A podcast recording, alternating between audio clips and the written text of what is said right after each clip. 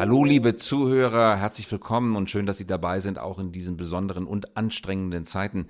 In der vergangenen Woche haben wir die Folge ausfallen gelassen, weil wir ausgerechnet am Donnerstag umgezogen sind, alle in unserer Firma in das Homeoffice. Da war keine Zeit zum Produzieren. Aber heute gehen wir auf den gewohnten Rhythmus zurück. Immer donnerstags abends um 19 Uhr eine neue Folge. Heute auch mit einem hochinteressanten Gast. Corona wird dabei ein Thema sein, aber nicht das alleinige Thema sein. Ich glaube, besonders in diesen Zeiten ist es wichtig, dass die Unternehmen, die von zu Hause aus tatsächlich Wertschöpfung betreiben können, die ihre Firmen von zu Hause aus weiterführen und weiter lenken können, dass eben diese Firmen sich weiter an der wirtschaftlichen Betätigung beteiligen. Denn wenn wir alle aufhören würden zu produzieren, dann käme nichts mehr bei irgendjemandem an. Bei allen Schwierigkeiten, bei allen Lieferunterbrechungen in den Ketten, bei allen Ausgangssperren, wie sie zu befürchten stehen, bleibt uns doch nichts anderes übrig, als so gut es eben geht, auf virtuellem Wege zur Wertschöpfung beizutragen, damit das Rad der Wirtschaft in Schwung bleibt und vielleicht, wenn die Welle irgendwann mal überschritten sein sollte, und das wird sie ganz bestimmt, wieder zu Optimismus zurückzufinden. Also der Hype Podcast ab jetzt wieder jeden Donnerstag und ich freue mich, dass Sie dabei sind und hier startet die heutige Folge. Herzlich willkommen zum High Podcast. Mein Gast heute ist Alexander Rinke. Herzlich willkommen, Alexander. Hallo, grüß euch. Alexander ist Gründer und Co-CEO von Celonis, einem deutschen Unicorn mit Hauptsitz in München und der Fokus ist Business Process Mining, ein Unternehmen, das Prozesse untersucht und Unternehmen dabei hilft, ihre Prozesse besser zu managen. Kannst du uns in einigen Worten erklären, Alexander, was genau Celonis macht? Ja, klar, sehr gerne.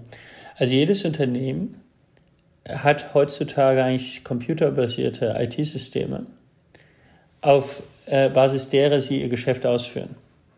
Zum Beispiel ein Buchhaltungssystem, ein äh, Produktionssystem, ein Vertriebs-CRM-System und was wir machen, ist, dass wir über diesem System drüber sitzen und erstmal analysieren, was in dem Unternehmen eigentlich so passiert.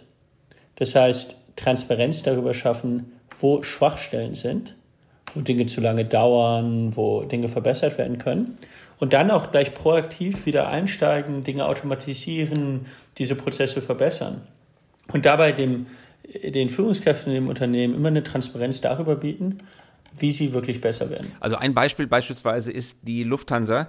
Der helft ihr bei den äh, Vorgängen, die am Boden stattfinden, wenn das Flugzeug, wie man sagt, umgedreht werden muss. Also tanken, äh, der Tanklaster kommt zu spät, es gibt Probleme beim Andocken der Landungsbrücke. Was bedeutet das für den äh, Neustart des Flugzeugs in die andere Richtung, wenn die Passagiere wieder eingestiegen sind? Kannst du vielleicht beschreiben, wie ihr das organisiert? Ja, klar, genau. Also genau bei der Lufthansa, die ähm, haben es geschafft, ihre Pünktlichkeit um 17 Prozent zu erhöhen mit Celonis. Und ähm, man muss sich das so vorstellen, es gibt immer Reibungsverluste ähm, in dem Zeit, zwischen dem Zeitpunkt, wo ein Flugzeug landet und wenn es wieder abhebt. Und da entstehen eigentlich die meisten Verspätungen. Das heißt zum Beispiel, ist irgendein, ähm, fehlt irgendein Wartungsteil oder irgendwie irgendjemand kommt zu spät oder die Prozesse laufen eben nicht reibungslos ab. Und die Lufthansa ist da schon sehr gut.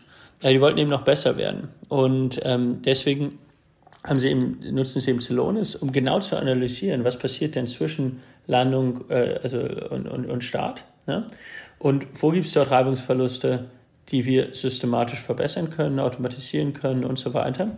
Und haben eben geschafft, die ähm, Ineffizienzen zu reduzieren und 17 Prozent ähm, höhere Pünktlichkeitsraten zu haben. Und wie macht ihr das ganz genau? Ihr beobachtet jeden Prozess. Ihr habt Sensoren an der Fahrgastbrücke, am Tanklaster, am Tankstutzen und könnt wirklich, ohne dass ein Mensch die Daten eingeben muss, beobachten, welche Systeme gerade was leisten und wertet aus und macht eben, am Anfang habt ihr die Prozesse beobachtet. Jetzt greift ihr in die Prozesse ein und macht Verbesserungsvorschläge. Wie geht das technisch? Richtig, genau. Und, und. Also technisch ist es eigentlich so, dass es schon viele Systeme gibt, zum Beispiel Gepäckverarbeitung, Check-in, Wartung. Also diese Sachen sind häufig schon da. Wir, sie werden aber nicht ausgewertet. Wir sitzen drüber, wir werten es aus. Wir sagen zum Beispiel, okay, dieser Flieger ist zu spät losgeflogen, weil die Kaffeemaschine repariert werden musste und das hat ähm, 45 äh, Minuten gedauert. Und das ist übrigens bei 200 anderen Flügern auch passiert. Ja, und dann kann die Lufthansa sagen, okay, wir haben ein Problem mit unseren Kaffeemaschinen. Das, äh, das sind häufig die Gründe, warum Flieger verspätet sind. Das ist jetzt übrigens kein Scherz, so, solche Probleme gibt es wirklich. Ähm, und, äh, und, und kann es dann direkt verbessern. Ja, zum Beispiel Wartungsmaterial vorrätig haben an den Flughäfen oder, äh, oder diese Dinge mal systematisch angehen über neue Maschinen. Oder zum Beispiel, hier war der Tanklaster zu spät, äh, weil der irgendwie die, äh, ähm, die, die Meldung zu spät bekommen hat und deswegen musste das Flugzeug dann da zehn Minuten rumstehen und auf den Tanklaster warten.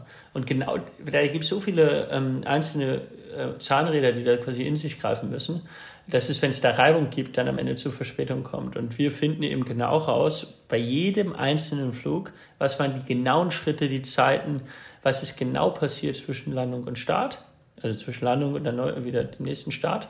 Und äh, können dann systematische Probleme, ja, also zum Beispiel immer in Frankfurt, an dem Gate ist der Tanklaster immer fünf Minuten zu spät, weil ähm, dort ähm, äh, dort äh, irgendeine Reibung im Prozess ist, dass das nicht richtig funktioniert. Das heißt, wir können im Grunde auf Basis dieser automatisierten Auswertung ganz, ganz viele Einzelvorgänge am Ende Schlüsse ziehen über Muster, die man dann auch systematisch korrigieren kann. Und das System fängt dann auch an, selber zu agieren, selber aktiv zu werden, selber einzugreifen, zum Beispiel dann früher dem Tanklaster eine Meldung zu schicken oder dem Mitarbeiter eine Empfehlung zu schicken, zu sagen, hör zu, da musst du aufpassen. Jetzt fliegen wir alle gar nicht, gar nicht wegen Corona und Homeoffice, aber es ist eine gute Gelegenheit, mal drüber nachzudenken, warum eigentlich so viele Verspätungen auftreten. Was ist denn aus eurer Beobachtung der Hauptgrund dafür?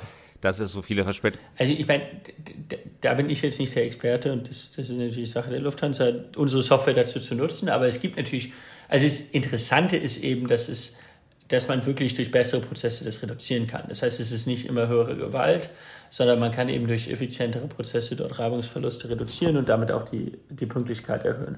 Ähm, was auch wichtig ist, ist, die Lufthansa äh, schafft es auch durch Celonis zum Beispiel, die hat es auch geschafft, die, den tatsächlichen Benzinverbrauch zu reduzieren. Ähm, und, und da, da gibt es ähm, ähm, da, da gibt es jetzt äh, immer mehr Erfolge. Ähm, zum Beispiel L'Oreal ist auch ein großer Kunde, die haben es geschafft. Die verschicken natürlich wahnsinnig viele Kosmetika in die ganze Welt. Ähm, und die haben es geschafft, die Anzahl der Pakete, die sie verschicken müssen, zu reduzieren, weil sie eben intelligent Pakete zusammenführen können. Man kann, kennt es so als Konsument bei Amazon, da gibt es mittlerweile die Möglichkeit, wenn man irgendwie drei Sachen bestellt, äh, zu sagen, ich möchte das bitte als eine Lieferung bekommen und nicht als drei. Ähm, und ähnlich hat L'Oreal äh, es auch geschafft, die Anzahl der Pakete zu reduzieren.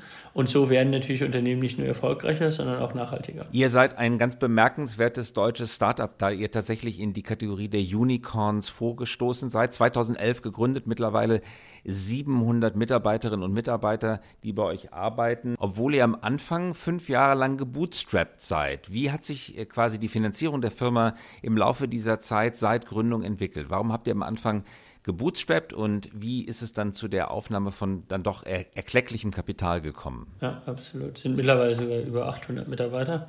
Ähm, äh, ich, äh, ähm, genau, also, also das Unternehmen am Anfang wollte uns keiner äh, Finanzierungsgeld geben, weil, ähm, weil ähm, die, die, die, die Aussage eigentlich immer war, ihr seid zu jung und das klappt vielleicht so als Studenten. Wir haben damals als Studenten angefangen. Als Student kann man vielleicht eine äh, B2C, also eine Instagram oder sowas gründen, aber nicht eine Firma, die sich mit Unternehmensproblemen beschäftigt, weil da muss, dazu muss man erstmal zehn Jahre beim Unternehmen gearbeitet haben. Ähm, und, ähm, und, und, und das ist, ähm, das ist, da habt ihr keine Chance. Ne? Und, und, und deswegen wollte uns am Anfang keiner finanzieren. Und dann haben wir eigentlich gemerkt, ja gut, dann machen wir es halt einfach äh, eigenfinanziert. Wir hatten damals ähm, 12.500 Euro aus unseren ähm, so zusammengekratzt. Das ist nämlich das Minimum, was man in Deutschland braucht, um eine GmbH zu gründen, 12.500 Euro. Ähm, die anderen 12.500 kann man, dafür kann man einfach unterschreiben, ja, äh, muss man, äh, war dann, war da bei uns ein, äh, ähm, äh, quasi, weil, weil es eigentlich 25.000 sind, aber man muss nur 12.500 wirklich reinschießen. Ähm, und, ähm, ja, und, und, und dann haben wir gestartet und ich glaube, ähm, es gibt so zwei Phasen von einem Unternehmen, äh, von einem Startup die erste Phase, da ging es sehr stark darum, überhaupt das Produkt ähm, zu entwickeln, auch die ersten Kunden zu bedienen. Und da war es extrem ähm, gut, gebootstrapped zu sein und sehr wenig Ressourcen zu haben, weil man dadurch sich immer extrem fokussieren musste auf das, was wirklich dem Kunden was bringt, weil der Kunde ist ja in dem Moment der Einzige, der äh, äh, quasi äh, bezahlt. also man hat kein irgendwie kein Finanzkapital.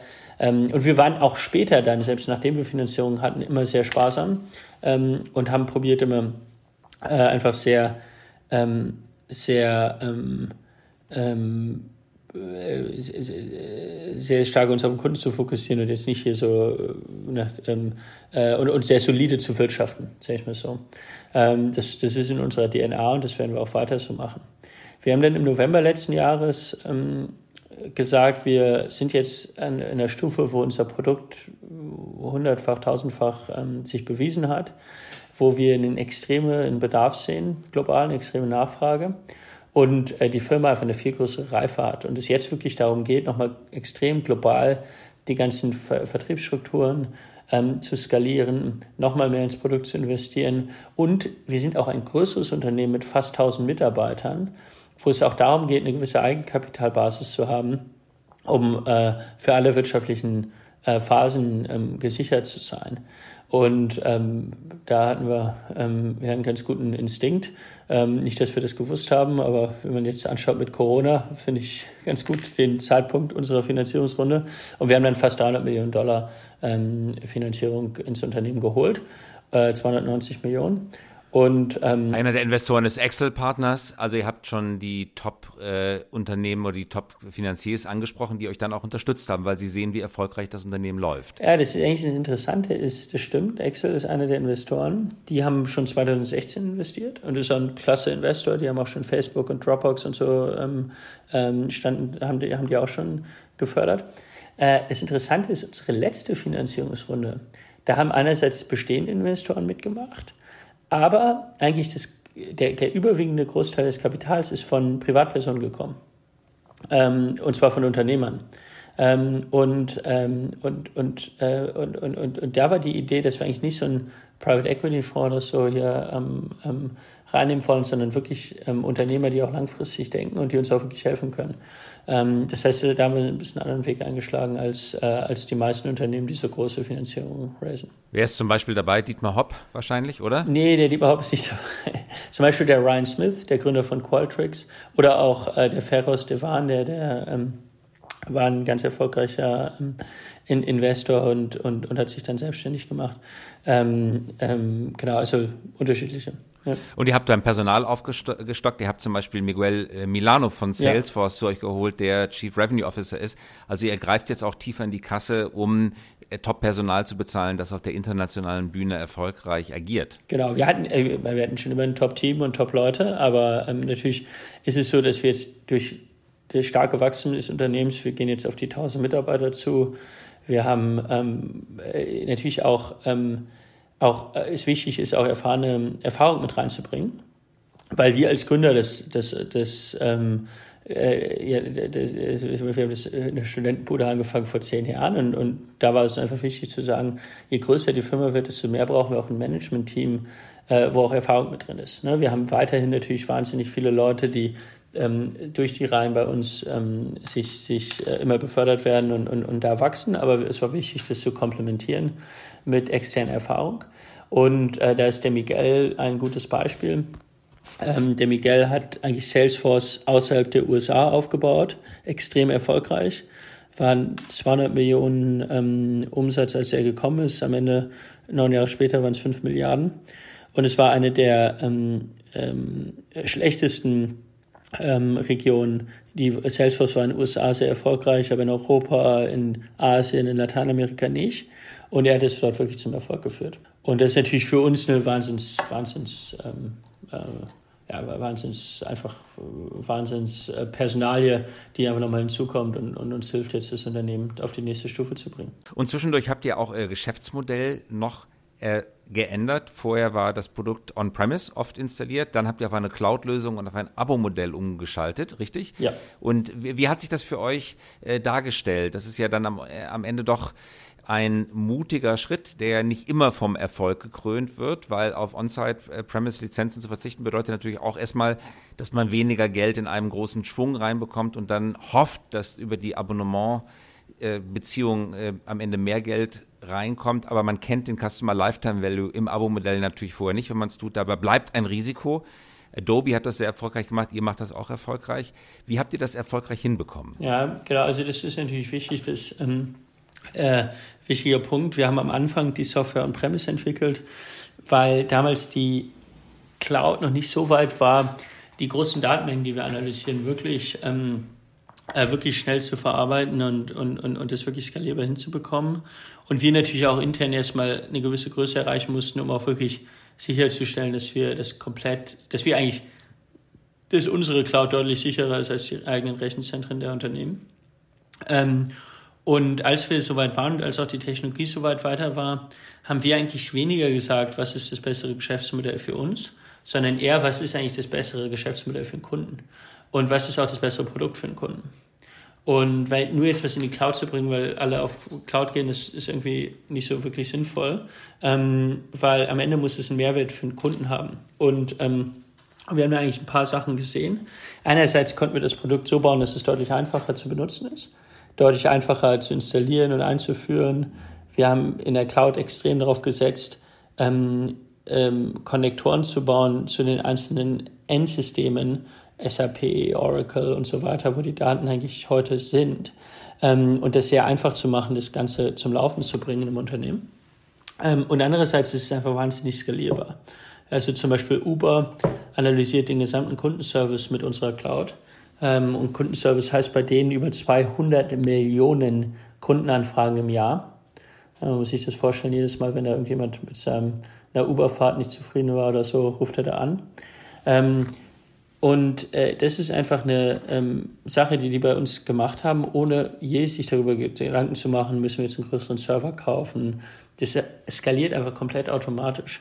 Und wir haben dann schon vor fast vier Jahren angefangen, die komplette Software ähm, in, für die Cloud zu bauen und, und eigentlich komplett neu zu bauen. Weil äh, viele Unternehmen probieren auch so ihre On-Premise-Lösungen in die Cloud zu heben. Das funktioniert eigentlich nicht. Man muss es wirklich ganz neu machen. Ähm, es hat auch eine Weile gedauert und haben es dann so vor zwei Jahren auf den Markt gebracht, anderthalb, zwei Jahren und äh, wahnsinnig erfolgreich. Also mittlerweile sind eigentlich alle ähm, neuen Kunden gehen nur noch auf Cloud und, und viele von den Bestandskunden migrieren auch in unsere Cloud und es hat ähm, war wirklich ein Riesenerfolg. Alexander, lass uns vielleicht zum Abschluss nochmal auf das Thema Corona schauen.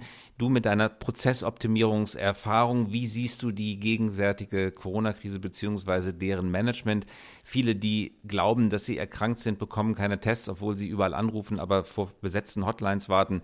Die Ärzte sind nicht responsive in vielen anderen Ländern, Italien beispielsweise werden kranke Menschen, die ein bestimmtes Lebensalter überschritten haben, in Bergamo beispielsweise über 80 gar nicht mehr abgeholt, sondern einfach zu Hause gelassen.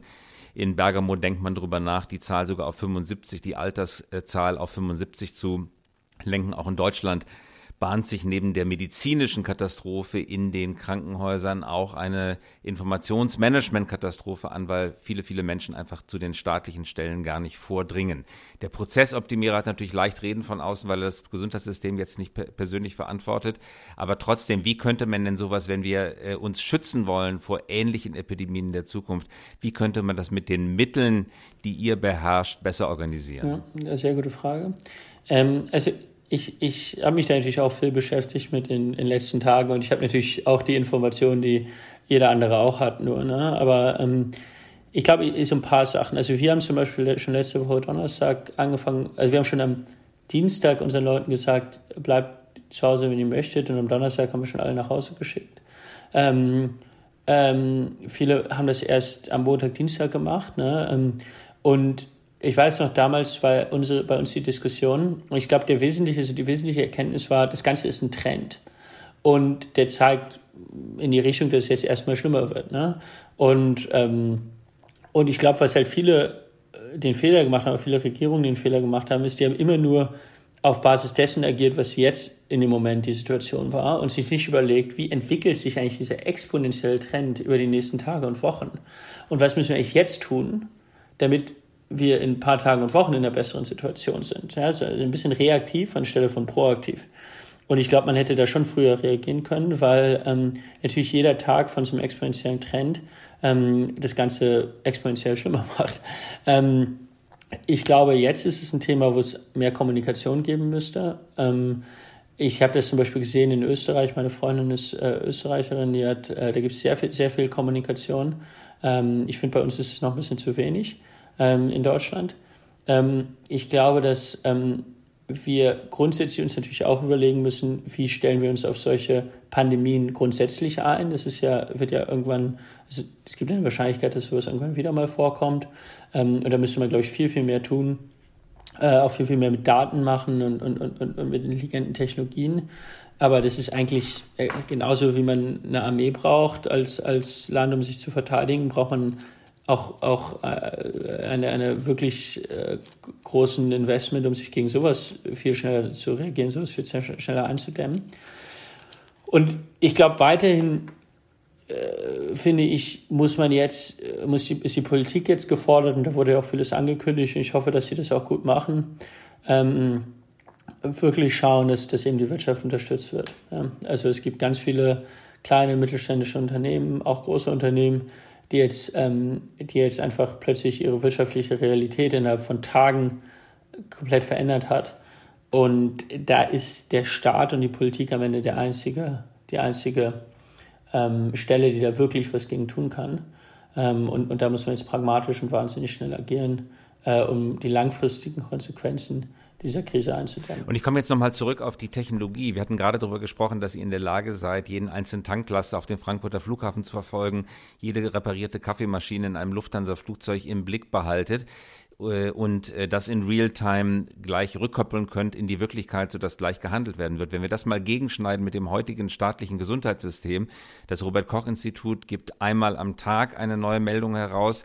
Ich bezweifle, ich weiß es nicht, aber ich bezweifle, dass das Gesundheitsministerium über eine Realtime Reporting, ein Real-Time äh, Reporting Dashboard verfügt, wo Sie äh, sehen können, welches Krankenhausbett gerade wie belegt ist, wie viele Fälle in welchem Krankenhaus eingegangen sind. Das ist doch äh, als These in den Raum gestellt. Du widersprichst mir, wenn du es anders siehst, aber doch ein krasser Technologieunterschied zwischen dem, was Privatwirtschaft organisiert hat und dem, was Staat organisiert hat, gerade bei solchen kritischen Themen wie Gesundheit. Absolut. Absolut. Ich glaube, da müsste man viel, viel mehr tun um, um viel mehr mit Transparenz und Daten und auch viel effizienter zu agieren. Ich meine, so ein anderes Beispiel war auch, auch die Flüchtlingskrise jetzt, wo, wo die äh, Stellen und die Prozesse hoffnungslos überfordert waren. Ähm, ja, ich glaube, da, da müssen wir ran. Ja. Und, und, und, und da, ähm, da sind viele Prozesse noch papierbasiert. Vieles ist sehr antiquiert. Es gibt gerade im medizinischen Bereich ganz wenig Nutzung von aggregierten Daten. Ähm, also, also es gibt einen Doktor, weil er kann jetzt nicht direkt sehen, äh, wenn er einen Patienten hat, wie viele äh, andere Patienten dieser Art gab es in meiner Region, wen könnte ich vielleicht anrufen, äh, bei welchem Arzt, um, um nach Erfahrungen zu suchen. Das, das sind eigentlich ganz Sachen, die eigentlich, die eigentlich, wo man sich eigentlich denkt, das sollte eigentlich einfach sein. Ja, das ist nicht mal jetzt, äh, das, da, da, da, da ist wirklich noch technologische Steinzeit. Ja, und das ähm, ist jetzt hier ein sehr gutes Beispiel ähm, und, und, und ich glaube, was wo ähm, wir natürlich als Unternehmen, ähm, aber, aber, auch, äh, aber auch andere natürlich, ähm, natürlich die, die Hand ganz weit ausstrecken, auch ähm, mit, den, mit den staatlichen Stellen zusammenzuarbeiten, um zu schauen, wie man das verbessern kann. Weil, weil da hängen wir bei, in Deutschland bei Digitalisierung schon noch hinterher. Ja. Äh, und nicht nur das, nicht nur mhm. die Hand entgegenstrecken. Was wir in Berlin feststellen, würde mich interessieren, ob du das in München aussiehst, dass viele Tech-Unternehmen einfach nicht nur anbieten, sondern schlicht handeln und programmieren. An vielen Stellen sind einfach Tools entstanden, wie beispielsweise Nachbarschaftshilfe, die elektronisch per Plattform organisiert, dass der eine, der Hilfe braucht, denjenigen trifft, der Hilfe anbietet. Und das machen viele Tech-Unternehmen, die gewohnt sind zu handeln und nicht einfach immer nur nach dem Staat rufen und vom Staat alles erwarten, sondern dem Staat fertige Lösungen vor die Tür vorstellen. Seht ihr das in München auch gerade? Ja, also es gibt hier schon viel und wir machen auch einiges. Also wir haben uns jetzt vor allen Dingen auf unsere Kunden natürlich fokussiert. Wir bieten da zum Beispiel an, ähm, auch, auch, auch ganz pragmatisch und unkompliziert mit dem Kunden. Wir haben zum Beispiel für die Lieferketten ähm, so ein Produkt entwickelt, wo die Kunden ihre Lieferketten absichern können, ja, wo man genau sieht, aus welchen Risikogebieten brauche ich jetzt welche Materialien und das dann direkt absichern können. Ähm, welche anderen Wege könnte ich vielleicht gehen, um meine Lieferketten abzusichern? Äh, das ist zum Beispiel jetzt ein ganz großes Thema bei unseren Kunden. Viele davon stellen ja auch ähm, einfach wirklich lebensnotwendige Güter her, Lebensmittel und so weiter. Und da haben wir zum Beispiel direkt reagiert und ein Produkt entwickelt, das jetzt schon von den ersten Kunden benutzt wird ähm, und was wir auch sehr unkompliziert den Kunden zur Verfügung stellen, ähm, in vielen Fällen sogar äh, kostenlos. Ähm, äh, um, um, um zum Beispiel kritische Lieferketten abzusichern. Ganz herzlichen Dank, Alexander, dass du dir die Zeit genommen hast, in dem Trubel, den natürlich auch deine Firma äh, im Augenblick durchzustehen hat, äh, mit uns hier zu sprechen. Danke, dass du dabei warst. Das war Alexander Rinke von Celonis. Ich bedanke mich fürs Gespräch.